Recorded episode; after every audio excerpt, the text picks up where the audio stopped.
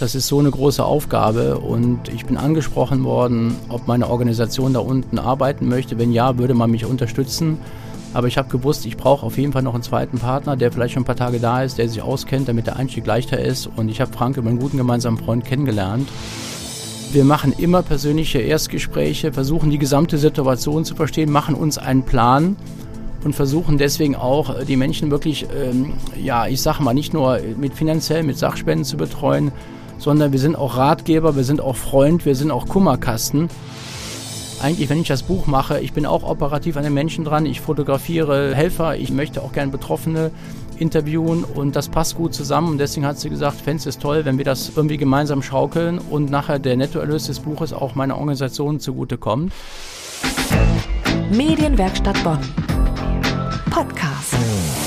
Heute mit Jacqueline Fegers und zu Gast Karl Rombeck-Kauert von Help Fun, dessen Initiative im Ahrtal Betroffenen hilft. Er berichtet uns über die aktuelle Lage im Krisengebiet. Ich bin äh, Karl Rombeck-Kauert, äh, ich bin der Gründer und ja, Gesellschafter der gemeinnützigen Organisation Help Fun. Unser Sitz ist Bonn und wir sind Mitte letzten Jahres gegründet, haben viele Projekte im Bonn- und Rhein-Sieg-Kreis und sind jetzt sehr aktiv an der A unterwegs. Und wie ist jetzt die aktuelle Situation im Ahrtal? Das Unglück liegt ja jetzt auch ein halbes Jahr gut schon zurück. Wie geht es den Betroffenen aktuell? Wie es denen aktuell geht, man muss immer sehr unterscheiden. Es gibt ja an der A ähm, ganz viele unterschiedliche Orte. Die Orte sind unterschiedlich betroffen. Äh, und so geht es den Menschen auch dort unten. Das heißt zum Teil extrem schwierige Situationen. Manche können aber auch schon durchatmen. Was man aber generell sagen muss, ist natürlich, ähm, wir sind jetzt ja fast fünf Monate nach der Flut und es ist eine enorme Kraftanstrengung gewesen. Und selbst ja, denen, bei denen es schon ganz gut aussieht, auch die sind schon, muss man sagen, äh, körperlich und teilweise emotional am Limit. Und was wird derzeit am dringendsten benötigt? Ja, am dringendsten benötigt ist natürlich, äh, jetzt kommt die große Diskussion nach den Aufräumarbeiten, nach den ersten Planungsarbeiten. Jetzt geht es darum, um das Thema Wiederaufbau zu organisieren, zu koordinieren. Äh, es ist sehr, sehr viel Projektmanagement wichtig, weil die Familien äh, dort unten müssen halt sehr, sehr viel organisieren, sehr, sehr viel planen und äh, erschwerend kommt natürlich hinzu, dass die Handwerkersituation insgesamt so angespannt ist, dass man auch zum Teil große Sorge hat, wie man die Dinge überhaupt umgesetzt bekommt. Wie seid ihr denn dazu gekommen? Also ich weiß, dass Frank Walizek die Spendenaktion ins Leben gerufen hatte und ganz, ganz viel Hilfe schon geleistet hat. Und dann habt ihr euch zusammengetan. Du hast es dann irgendwann auch übernommen mit Help and Fun. Und was waren da am Anfang deine Aufgaben und wie hat sich das dann über die Zeit gewandelt? Ja, ergeben hat es sich dadurch, die Flut ist gekommen. Der Frank hat vom ersten Tag gearbeitet äh, mit extrem hohem Einsatz. Ich war gerade, als die Flut kam, gerade im Urlaub. Mich hat die im Urlaub erwischt und ich bin dann zehn Tage später da gewesen und habe gesagt, das ist so eine große Aufgabe und ich bin angesprochen worden, ob meine Organisation da unten arbeiten möchte. Wenn ja, würde man mich unterstützen. Aber ich habe gewusst, ich brauche auf jeden Fall noch einen zweiten Partner, der vielleicht schon ein paar Tage da ist, der sich auskennt, damit der Einstieg leichter ist. Und ich habe Frank über einen guten gemeinsamen Freund kennengelernt. Und so haben wir dann die Sache gemeinsam gestartet. Und wie viel Spendengelder sind bis heute zusammengekommen? Ich möchte es mal so formulieren, ähm, wir hätten das nicht geglaubt, aber wir sind im sechsstelligen Bereich angekommen was uns natürlich sehr freut. Aber umgekehrt müssen wir auch sagen, wir sind auch extrem aktiv. Wir haben Patenschaften, die wir mittlerweile machen. Wir machen sehr viel Sofortmaßnahmen. Und über unsere Patenschaften haben wir eigentlich äh, zurzeit 70 Menschen. Wenn die Kinder müssen wir auch damit zählen, die wir praktisch aktuell betreuen, unterstützen. Und eigentlich möchten wir das Thema sogar auf 100 noch ausdehnen. Und es schwebt uns auch vor, im nächsten Jahr auch noch andere Projekte zu machen in Richtung äh, Bildung, vielleicht was in Richtung psychologische Betreuung. Wobei man sagen muss, die Geldspenden sind das eine.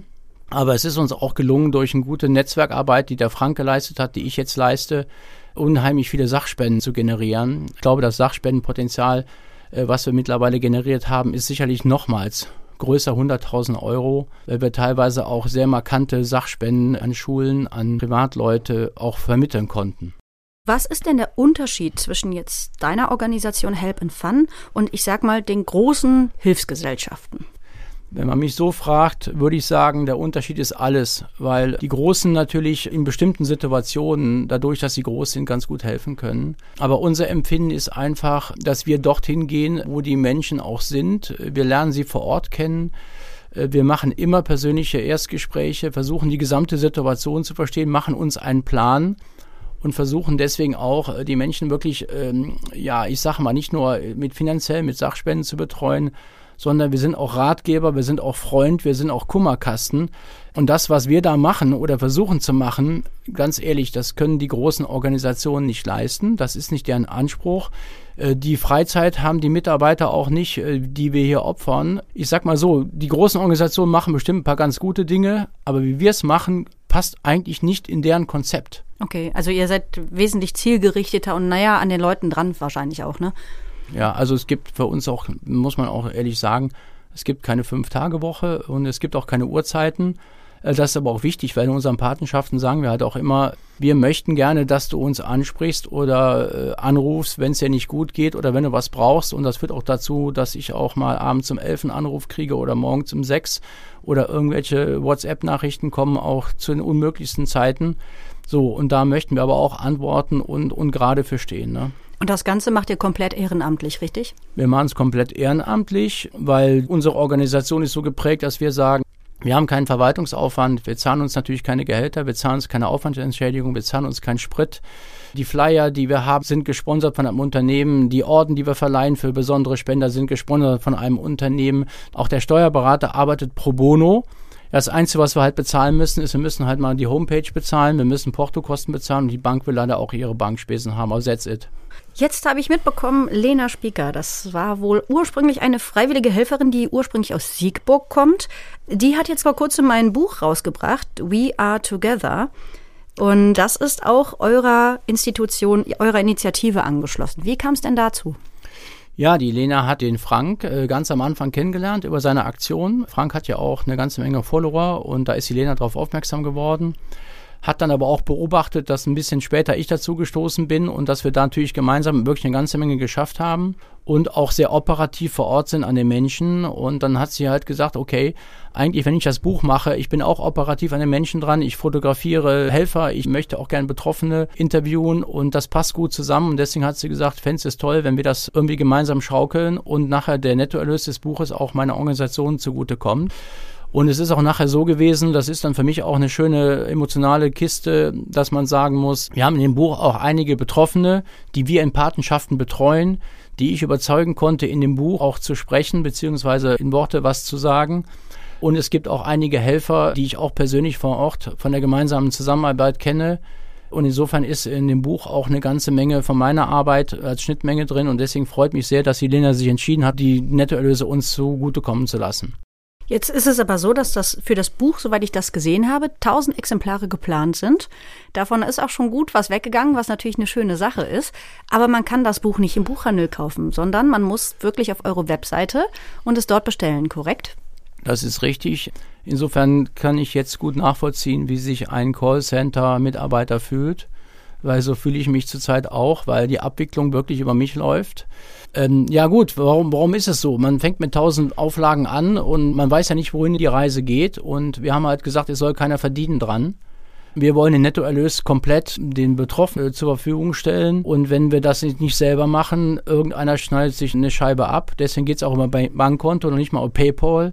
Weil wir sagen, selbst die dreieinhalb Prozent, die wollen wir nicht zum Fenster rausjagen. Deswegen machen wir das, also ich sag mal, die Eingänge bearbeite ich. Und die liebe Lena hat nachher den Stress, die ganzen Dinger zu verschicken. Was ist Ihr persönlicher Weihnachtswunsch für die Betroffenen? Beim persönlicher Wunsch für Betroffenen ist, dass sie einerseits, muss man wirklich sagen, durchhalten. Weil das ist immer mein Spruch, das an der A, das ist kein Sprint, das ist echt ein Marathon. Und es ist noch eine ganze Menge Weg zu gehen. Und ich hoffe wirklich, das ist mein Weihnachtswunsch, dass die Menschen da unten durchhalten, weil es ist eine schwierige Zeit und gibt auch viele Dinge drumherum, die halt nicht gut funktionieren, auf die die keinen Einfluss haben. Und deswegen müssen die wirklich auch, ich sag mal, noch stark sein. Das war Karl Romberg-Kauert von Help and Fun mit aktuellen Eindrücken aus dem Ahrtal. Falls Sie mehr zum erwähnten Buch We Are Together wissen möchten, schauen Sie gern in den Beschreibungstext dieses Podcasts.